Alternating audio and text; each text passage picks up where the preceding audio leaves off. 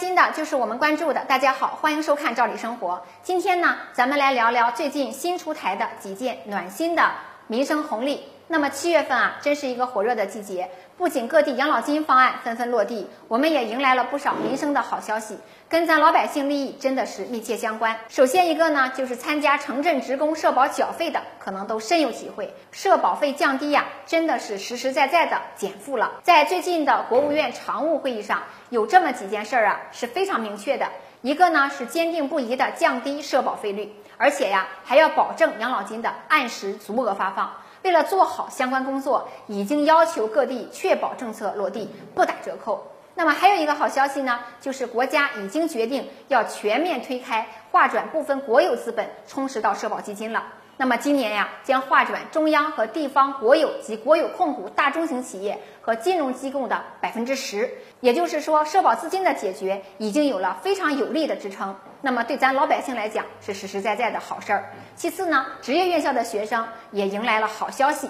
随着社会发展啊，近年来国家是非常注重职业教育的，就是在岗职工的职业教育也是得到了很多的扶持。那么这次啊，咱们在校生有了大福利。财政部、教育部联合发布通知，将扩大高等职业院校奖助学金覆盖面，提高补助标准。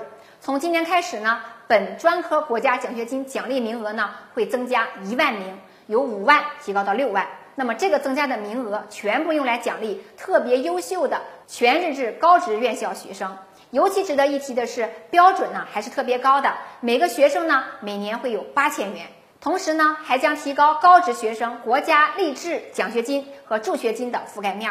这次提高幅度啊，也都是百分之十。具体标准呢，励志奖学金呀，每个学生每年是五千元。那么助学金呢，平均补助标准从每个学生每年三千元呢，提高到了三千三百元。除此之外，还将设立中等职业教育国家奖学金，那么奖励中等职业学校优秀的全日制在校生，每人每年呢是六千元。奖励名额呀很多，是两万名。那么家有职业教育院校就读的学生一定要关注这些补助和奖励呀，额度真不小，别错过。第三个民生好消息呢，就是社区家庭服务业迎来了红利。最近啊，多部门联合发布了关于养老、托育、家政等社区家庭服务业税费优惠政策的公告。那么从六月一号起，为社区提供相关的服务的机构呢，将享受税费优惠政策。像提供社区养老啊、托育呀、家政啊等取得的收入，可以免征增值税；而房屋、土地等用于社区养老、托幼和家政服务的，可以免征契税等等。那么，作为间接的受益人，不管是享受社区养老也好、家政服务也好、托育服务也好，都是可以间接受益的。